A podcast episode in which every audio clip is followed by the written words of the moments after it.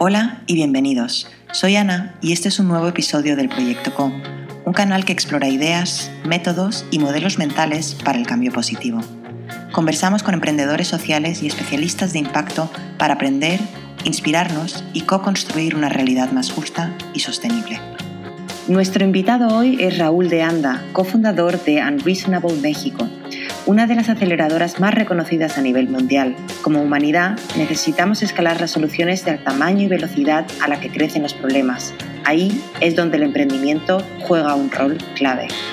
Esto es lo que le llevó a Raúl a co-crear Unreasonable. En este episodio, Raúl nos comparte lo que le motivó, los retos en el camino, el detalle de lo que hacen, el tipo de empresa social que forma parte de su comunidad y mucho más. Raúl, bienvenido a Proyecto Co. Es un enorme placer tenerte aquí con nosotras. Eh, muchísimas gracias. Estoy súper emocionada de poder compartir contigo y sobre todo con toda tu audiencia. Qué bueno, la audiencia sin la cual Proyecto Co no sería posible, ¿no? Tantos agentes de cambio que tenemos en este mundo y con quienes nos encantará compartir toda tu experiencia, porque tú eres el cofundador de Unreasonable México, una de las redes más potentes en todo lo que tiene que ver con la resolución de pinches problemas urgentes. exacto, pinches problemas urgentes, que casi no tenemos en el mundo, ¿verdad? Ay, brutal, brutal.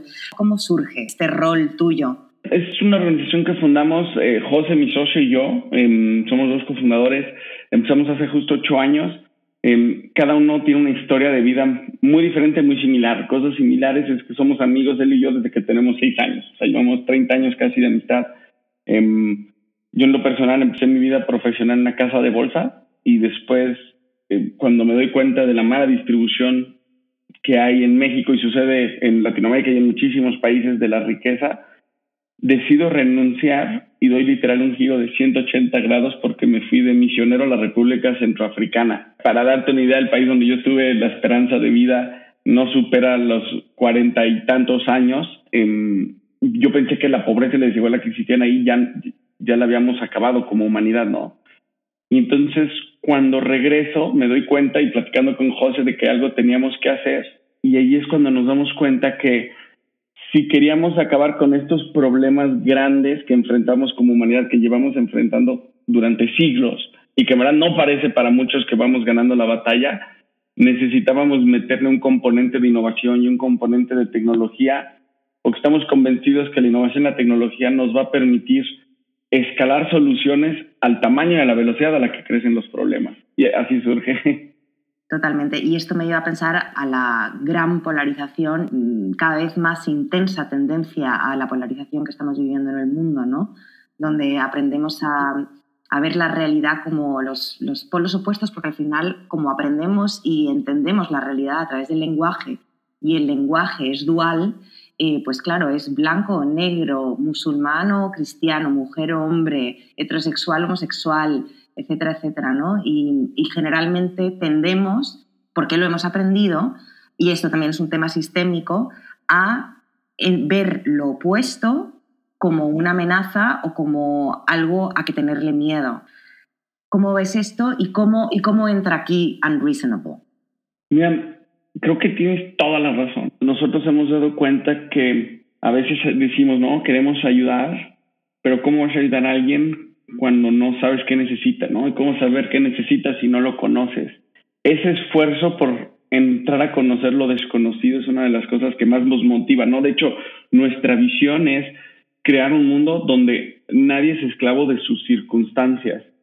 Y lo más poderoso para nosotros es la, la, la parte final donde dice sus circunstancias porque quiere decir que nosotros antes de diseñar cualquier iniciativa necesitamos entender el contexto y las necesidades reales de los beneficiarios. No llegar a implementar una solución, ¿no? Como se le puede llamar a veces colonialista o yo vengo y te voy a enseñar, ¿no? Sino nosotros antes de diseñar una iniciativa hacemos estudios antropológicos para poder entender qué es lo que verdaderamente necesitan y qué es lo que están viviendo para después poder salir a buscar los proyectos que tienen la tecnología para resolver este problema social o ambiental a escala. Súper. O sea que realmente es, un, es, un, proceso de innovación social en condiciones, ¿no? Considerando em, siempre a la persona que está sufriendo cierto problema y poniéndola en el centro de la solución. Exactamente, y para nosotros eso es bien importante, entender cuál es su contexto. Eh, ahora estamos haciendo un estudio antropológico en Nicaragua, Guatemala, Honduras, El Salvador y Colombia, en, no solo en ciudades capitales, sino en comunidades, justo para entender cuáles son sus prioridades, dicho por ellos, y además cuáles son sus necesidades no satisfechas todavía, para después salir a encontrar las MIPIMES que tienen soluciones y ayudarlas a que puedan satisfacer esas necesidades a escala. Y, y tenemos tres líneas de acción. Uno es la aceleradora, donde apoyamos emprendedores que están usando tecnología para resolver estos problemas sociales. ahí lo que hacemos es los juntamos con mentores de primer nivel, los ayudamos a levantar capital, a levantar inversión, los, ayudamos a escalar su impacto. algunos de nuestros mentores son, y como tú decías al principio, sea, son una de las redes más influyentes en Latinoamérica y en el mundo. Van desde el creador del coche de Google que se maneja solo hasta un expresidente en México. Nuestra segunda línea de acción es a, a través de gobiernos. Nos aliamos con gobiernos para desarrollar iniciativas que promuevan un ecosistema vibrante de emprendimiento y de innovación social y de reactivación económica. Y la tercera línea nos aliamos con grandes compañías para ayudarlos a alinear su estrategia de sustentabilidad con su core business. ¿Qué quiere decir? Claro, que crezcan su negocio, pero siempre y cuando estén beneficiando personas, beneficiando al planeta o beneficiando comunidades. Y ahí hemos trabajado o estamos trabajando con grandes compañías como Colgate Palmolive, Compartamos Banco, MedLife, Banamex, PepsiCo, Galletas Emperador, muchísimas empresas. ¿Y cómo empezaste? Me interesa mucho saber cómo se llega a el punto en el que estáis. Em, ¿Fue todo, todo a la vez? ¿Lo teníais ya considerado desde el principio o fue un proceso más iterativo? No, ha sido una iteración constante. Em, hemos ido descubriendo cómo aportar valor al mundo em, y siempre nos estamos cuestionando.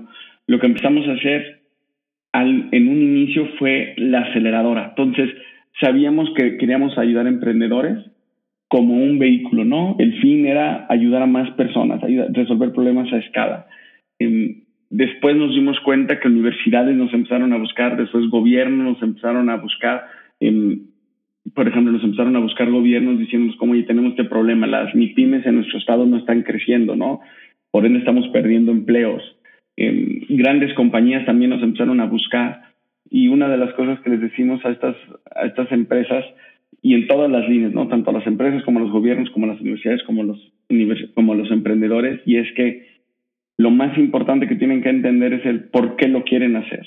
Una vez que se define el por qué, todo lo demás cae como consecuente, ¿no? O sea, un emprendedor, por ejemplo, de nosotros, que es eh, Jesús Escosura de Microwd, él tiene una plataforma que le brinda créditos a tasa justa a mujeres en comunidades rurales para proyectos productivos.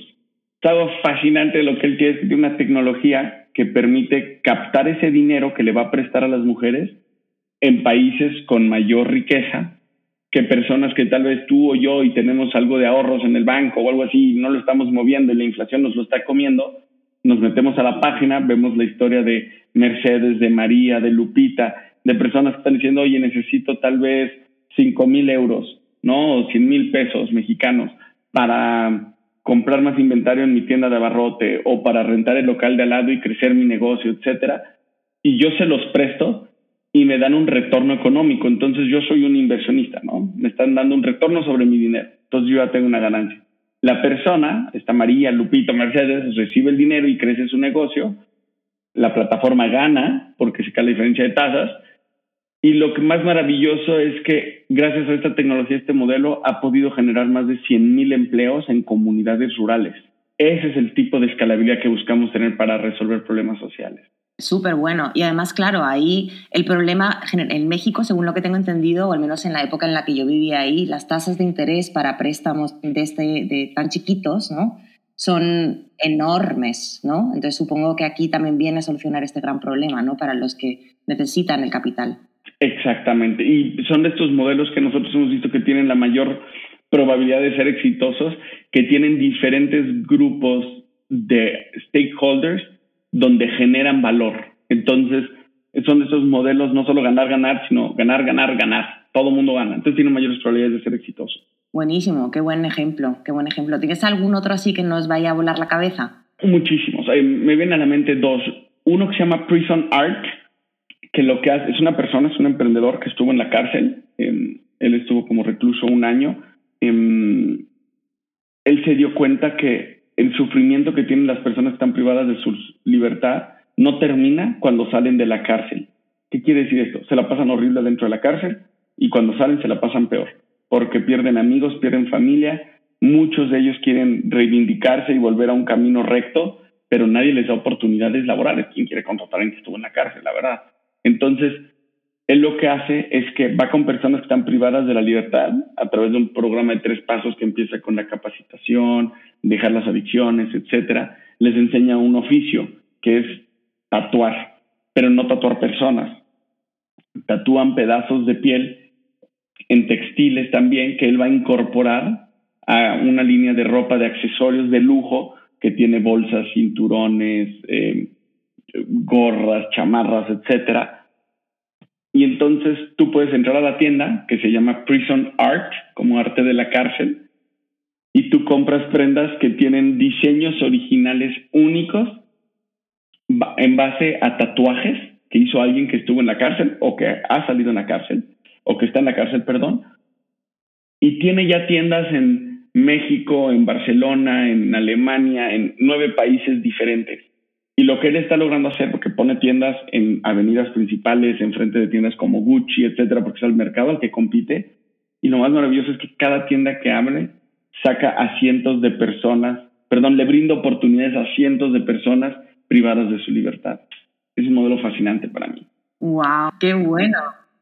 Y Raúl, ahora mismo estáis mm, con un tema Meta Challenge, ¿no? Que he estado viendo en redes y mm, me interesaría entender un poquito de qué se trata, porque es, es un reto de innovación, ¿no?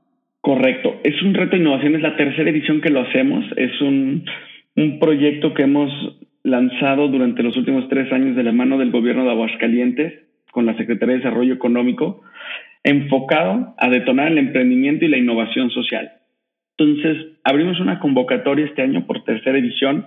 Fue algo fascinante porque vimos más de 200 proyectos que aplicaron eh, del, 100%, del 100 de los municipios o de las alcaldías del gobierno, que no es fácil llegar a todos los municipios, ¿no? A veces se centra todo en la capital, aquí logramos llegar a todos y lo que vimos es que hubo una mayor sofisticación de los proyectos que aplicaron, ¿no? Y el programa como funciona es, aplican los proyectos, esta vez aplicaron más de 200, después hicimos una selección junto con el gobierno de 20 proyectos, hay dos categorías, etapa temprana y etapa de idea, y después ellos entraron a un, a un programa de entrenamiento de modelo de negocios, de comunicación efectiva, pasaron a una semifinal después de dos semanas y seleccionamos a cinco de cada categoría. Y estos cinco de cada categoría, diez proyectos en total, presentaron su proyecto frente a un tipo Shark Tank, donde estábamos el, el subsecretario de Desarrollo Económico, estaba el, el empresario que trajo Internet a Latinoamérica, el vicepresidente de Google Educación para Latinoamérica,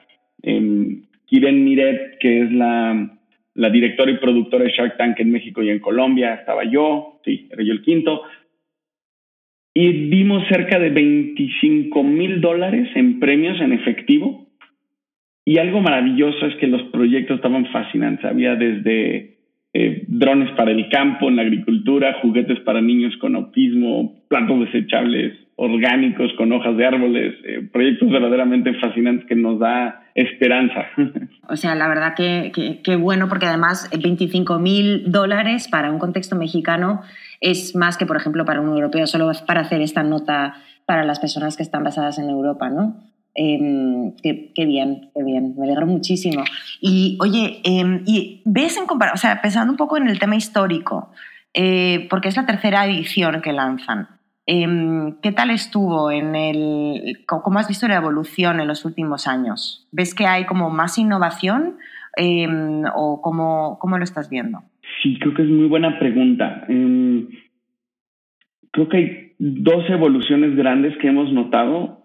Uno en cantidad y otro en calidad. En cantidad, em, la convocatoria fue mucho más grande porque había más requisitos este año y siempre ha ido creciendo año con año y permeando en más alcaldías o municipios.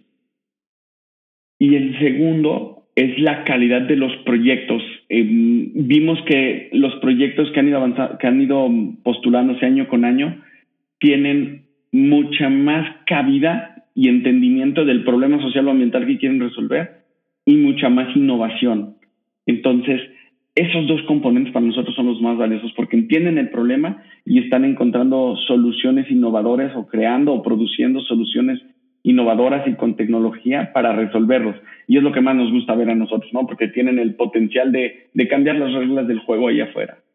Porque ahí también, hablando con bastantes emprendedores sociales, eh, Muchos de ellos me presentaban un reto que comparten. Cuando estás empezando, tú tienes muy claro el problema que quieres resolver em, y lo haces con muchísima motivación y perseverancia y, dedicación y energía durante muchos años. Eh, llega un punto, alguno, para algunos llega antes que para otros, em, en el que em, necesitas dinero bastantes emprendedores mm, prefieren que no, no capturar fondos, etcétera, ¿no? Entonces lo quieren hacer todo ello bootstrap. Y ahí les llegan ofertas que a veces no están necesariamente en coherencia con la resolución de este problema, ¿no? Pero sí que les daría cierto capital como para poder seguir con la operación. Entonces, esto es como un, un reto bien interesante que bastantes emprendedores me han presentado. No sé cómo lo ves. ¿Qué, qué opinas de esto? En nuestra experiencia, muchos emprendedores creen que el reto que tienen es levantar capital. Eh, no necesariamente. Todos los que creen que necesitan levantar capital necesitan levantar capital. Muchos necesitan vender nada más. la, la, parte de hacer fundraising, ya sea filantrópico o levantamiento de capital, es importante. A veces no están en la etapa ideal para levantar capital, ¿no? ¿Qué quiere decir esto? Que tengan un conocimiento profundo de sus beneficiarios, de su mercado, Em, que hayan tenido ya, ya tracción fuerte, métricas fuertes de qué están aprendiendo, em, cuáles son las métricas clave del negocio, etcétera. Porque una vez que tú tienes, o sea, lo que hace capital es que te da mucha velocidad, ¿no? Pero la velocidad no es importante hasta que tienes definida la dirección.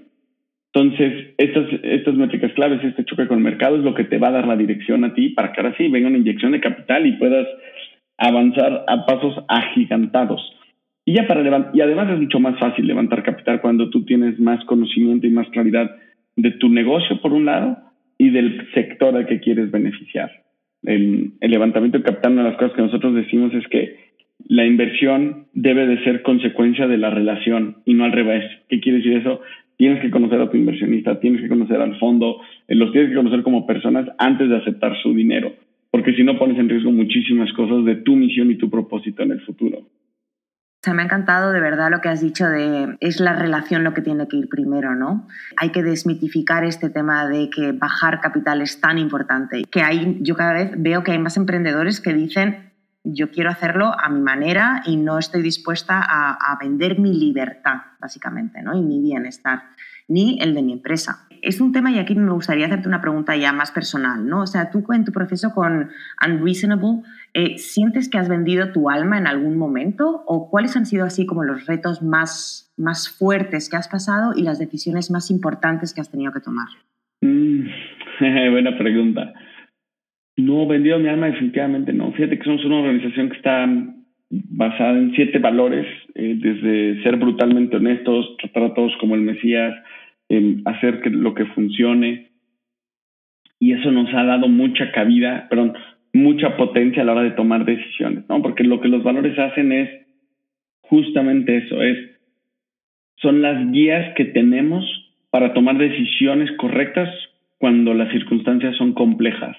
Entonces, definitivamente hemos tenido tropezones y enormes, ¿no? O sea, enormes, enormes. Eh, hemos tomado decisiones también muy difíciles como eh, despedir a alguien del equipo, que era una amiga mía, y de José, ¿no? Al inicio. Eh, eso fue una decisión sumamente difícil, pero fue la mejor decisión que pudimos tomar en ese momento. Eh, tropezones que nos hemos dado, por ejemplo, muy fuertes también en el camino. hace seis años, yo creo, empezamos a generar contenido tal vez estábamos avanzados para nuestra época, tal vez no, o sea, porque ahorita cualquiera genera contenido, ¿no? Pero hace 6, 7 años queríamos, entonces contratamos a un, a un cinematógrafo, nos lo trajimos al equipo, estuvimos documentando las diferentes experiencias e iniciativas que tenemos y nunca encontramos cómo hacerlo llegar masivamente a personas y mucho menos cómo monetizarlo. Entonces, ahí fui, fuimos obstinados y persistimos durante siete meses, ocho meses, quemando muchísimo dinero en esa área hasta que decidimos detenerla. Y era recientemente la abrimos, y ahora no está yendo muy bien, pero nos tardamos cinco años en retomarla, ¿no? creo que ha sido los tropezones grandes que nos hemos dado. Qué, interesante. ¿Y, y, por qué, ¿Y por qué crees que ahorita sí está funcionando y antes no? Creo que ahorita tenemos mucho más tiempo para dedicarla a la estrategia. Antes llevábamos un año dos años, estábamos operando todo el tiempo, ¿no? Tenemos más recursos para contratar a gente más talentosa. Recientemente contratamos un director, a Alex, que es un director de crecimiento, entonces esta mezcla de perfil entre marketing, porque sabes cómo mandar mensajes allá afuera y atraer usuarios, y tecnológico, porque sabe cómo generar métricas en, en las plataformas y redes sociales para entender si el contenido está llegando a la audiencia o no. Entonces, ahora tenemos mucho más tiempo para meter a la estrategia.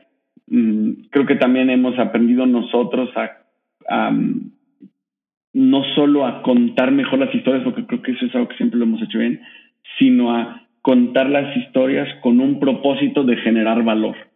Entonces, creo que eso nos ha ayudado muchísimo y estamos listos. Hay una probabilidad grande de que fallemos otra vez, no importa.